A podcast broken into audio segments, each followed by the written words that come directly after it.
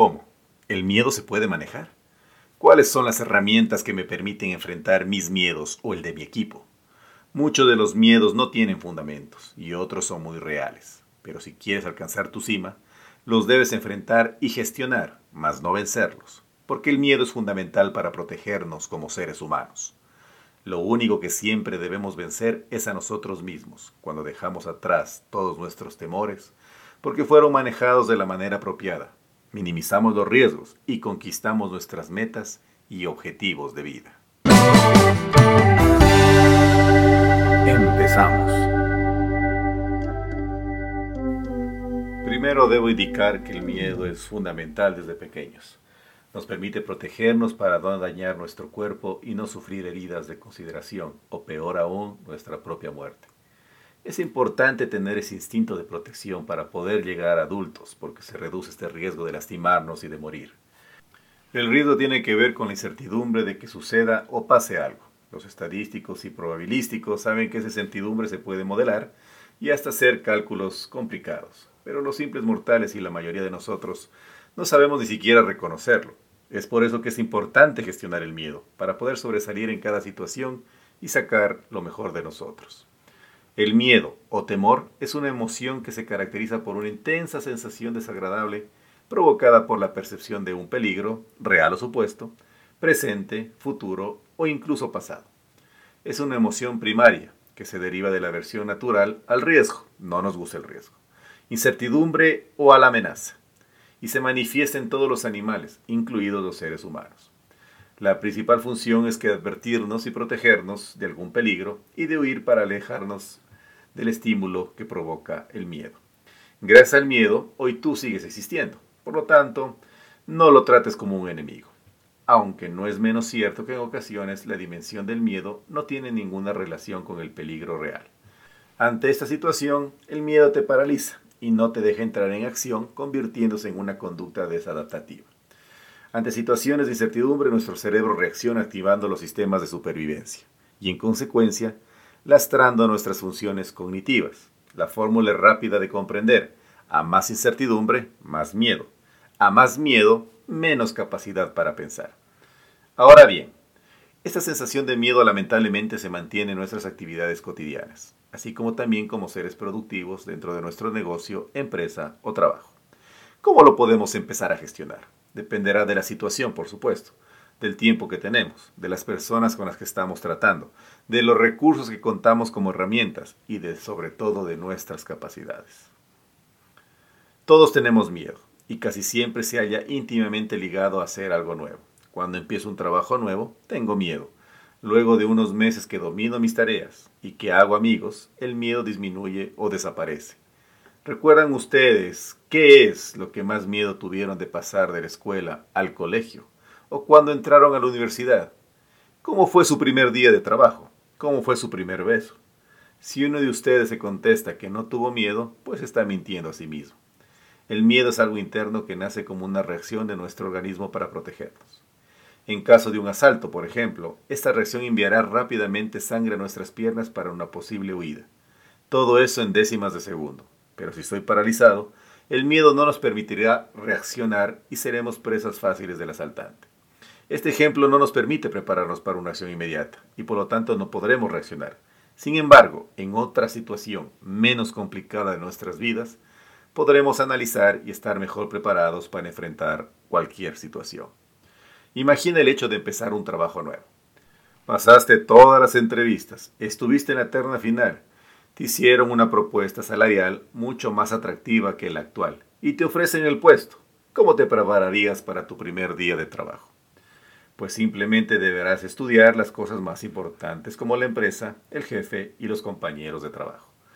Para la empresa existen portales de información que te permiten ver todo, por ejemplo, las ventas, capital declarado, patrimonio, cuánto paga de impuestos, utilidades. Obviamente es mejor analizar esto antes de aceptar una oferta pero eso te da una idea del tamaño del negocio y de la clase de organización que te enfrentas. Luego viene estudiar a tu nuevo jefe. Esto es importante solo con revisar redes sociales y ver si dentro de tu círculo hay alguien que le conoce. Las referencias son tan importantes como las que tu nuevo empleador investigó para contratarte. Por último, harás algo similar con los demás colegas para encontrar información que te será útil para reducir tu miedo. ¿No te parece que hacer solo esto te permitirá ir mejor preparado tu primer día de trabajo? Luego tendrás que desarrollar tus habilidades blandas y duras para ser exitoso dentro de la organización. Y para esto vamos a tratar de definir unos pasos para gestionar el miedo. Y a continuación te compartiré una serie de pasos para gestionar el miedo de acuerdo a mi experiencia. Primero, mantén la calma. Recuerda que para alguna persona tú puedes ser el referente, padre o madre de una familia, jefe de un departamento o dueño de un negocio. Sé el ejemplo que quieres ver en ellos. En las primeras reuniones para gestionar las diferentes crisis, mantén un estado de calma. Esto contagiará tranquilidad al seno de tu equipo y aumentará la confianza de los diferentes planes de contingencia que tú puedes proponer. Si alguien de tu entorno te ve alterado, miedoso, sentirán que no tienes todo bajo control, aumentando con ello su estrés y su nivel de incertidumbre. Quizás antes de trabajar con ellos en sus diferentes miedos, deberías trabajar primero los tuyos. Eso te portará una mayor confianza para afrontar los diferentes retos que esta nueva realidad te irá imponiendo.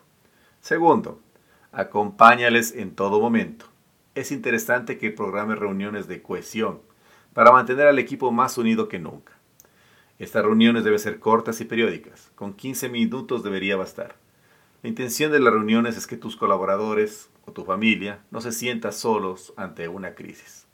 Por otra parte, te ayudará a medir el estado emocional de la gente y analizar qué recursos o necesidades o tipo de acompañamiento necesitarán de manera individual cada uno de ellos. Recuerda que aquí tampoco vale el café para todos. Cada uno de tus colaboradores o de tu familia tendrá necesidades únicas en función de su nivel de desarrollo, nivel de desempeño y estado emocional. Tercer paso, reconocer al enemigo. Lo primero que tendrás que hacer es poner cara a los diferentes miedos. Realmente, si lo piensas bien, a lo que tenemos miedo es a lo desconocido. Haz visible los miedos. Ayúdate y ayuda a los demás a que les pongan un nombre. Miedo al fracaso. Miedo a perder algo. Miedo a exponerte ante los demás tal vez el miedo a brillar, miedo a ser rechazado, a ser señalado, al que dirán, miedo a la soledad, a la pérdida de trabajo, a no ser válido, a no estar a la altura, a defraudar a los compañeros o al responsable, o lo peor aún, defraudar a tu familia. Estos son algunos miedos, identifica el tuyo. Lo peor de vivir obsesionado con algún miedo es el estado de ansiedad que éste produce, no dejándonos disfrutar de una vida plena. Realmente el miedo está relacionado con un peligro presente o inminente. Sin embargo, la ansiedad hace referencia a la anticipación de un peligro futuro. También será importante no juzgarse por tener ese miedo. Hay que aceptarlo. Aunque no lo creas, está ahí para algo. Él tiene una intención positiva, aunque a priori no puedas verla. Será bueno que se escriba en un papel ese miedo, que lo vean fuera de ustedes. Compartir todos los miedos en una reunión de equipo puede ayudar muchísimo a disiparlos y a cohesionar mucho más el equipo en situaciones complicadas. Comprenderás que a medida que hablan de sus miedos, su nivel de intensidad va disminuyendo. Cuarto, gestionar el miedo mediante la conciencia corporal. Debes tomar conciencia de cómo el miedo se expresa en tu cuerpo, pensamiento, corporalidad y emoción forman parte de una triada indivisible y los tres se retroalimentan. Es posible bajar el nivel de intensidad de una emoción a través de cambios corporales y cambios de pensamiento. Ayúdales a romper con la expresión del miedo en tu cuerpo. En las reuniones, tanto individuales como equipo, cambia posturas cuando el miedo empieza a expresarse. Si la respiración se acelera, hacer un ejercicio de respiración te permite relajar. Hacer respiraciones abdominales, intenta que éstas sean lentas y profundas. Así ya estás cambiando la fisiología del miedo.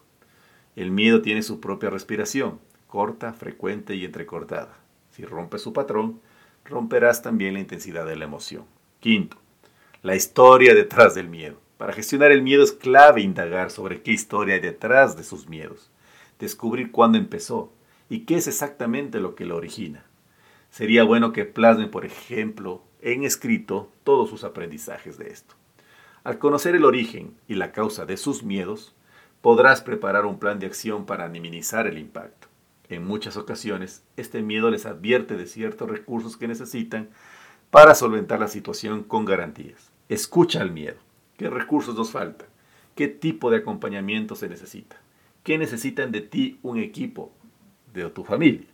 Y ellos de sus compañeros o de ti. La intención positiva del miedo como sexto paso. Toda emoción tiene una intención positiva de base. Hay que descubrirla y esto ayuda a gestionarla. Puedes convertir el miedo en tu mejor aliado. Se debe reflexionar sobre la información que le está aportando esta emoción. Así puedes convertirlo en un fiel escudero. Generalmente el miedo nos avisa de que algo importante para nosotros está en peligro. Si nuestra mente no es consciente dispara el miedo, es porque de alguna manera nuestro cerebro intuye que nos faltan recursos para acometer a la amenaza. Descubre dichos recursos y proporciónalos en la medida que puedas. Además, el miedo bien gestionado se puede convertir en una potente forma de energía. Déjame que te cuente algo más sobre el miedo. Hay investigaciones de Gerd Dodson en su teoría de la U invertida y demuestran que hay una relación entre el miedo y la eficiencia en el rendimiento.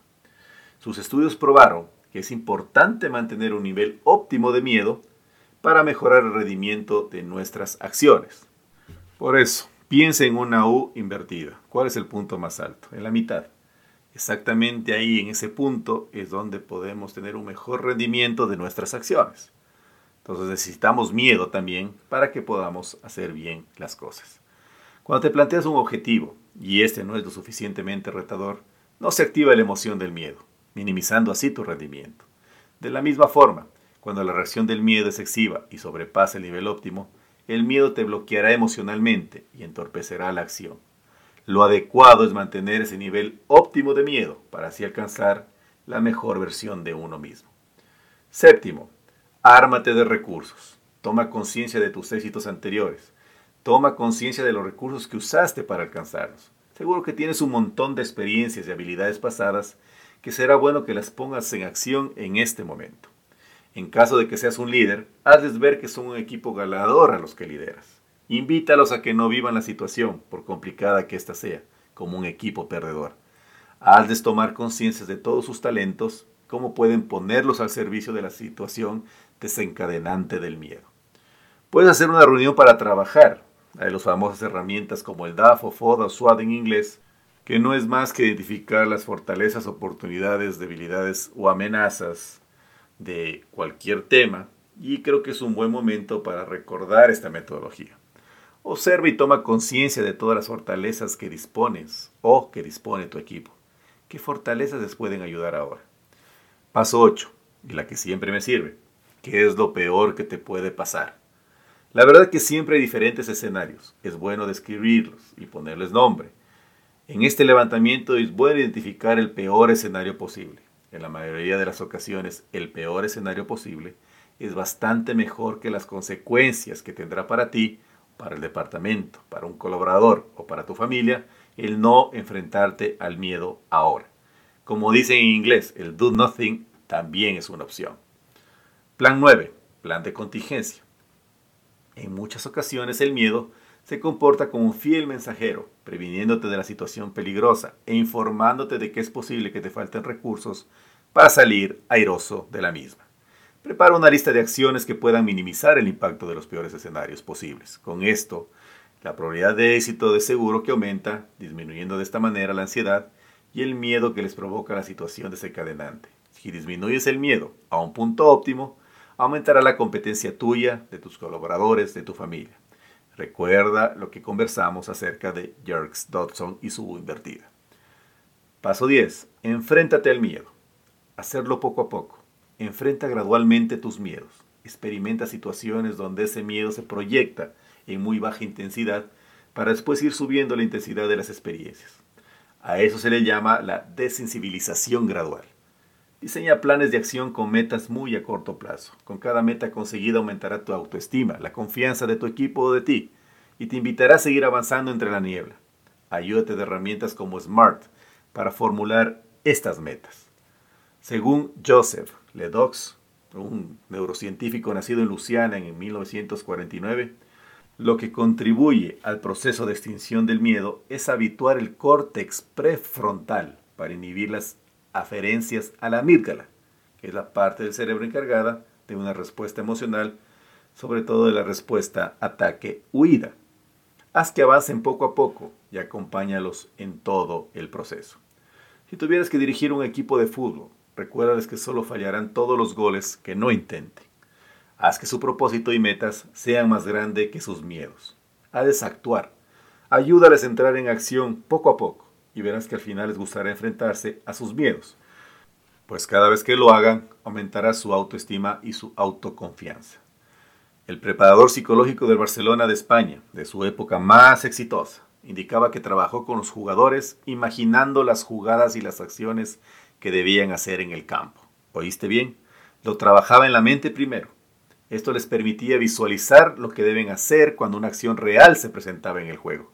Y en la mayoría de los casos tomaba mejores decisiones para hacer un gol cuando la situación era real. ¿Acaso un jugador no tiene miedo de no ser lo suficientemente productivo en cada partido? Peor para un delantero, que su rendimiento se debe medir en goles y asistencias. Espero que estos pasos te hagan caer en cuenta que existe una gestión de algo que siempre enfrentamos en nuestras vidas, el miedo. No eres el único, todos hemos tenido miedo. Lo importante es saber gestionarlo y minimizarlo para que tus decisiones sean lo más acertadas posibles para que puedas llegar al lugar que solo tú deseas. Te saluda Julio Hidalgo desde la mitad del mundo, escríbeme a hidalgo.julio.gmail.com y empieza a desarrollar tu potencial. Nos vemos.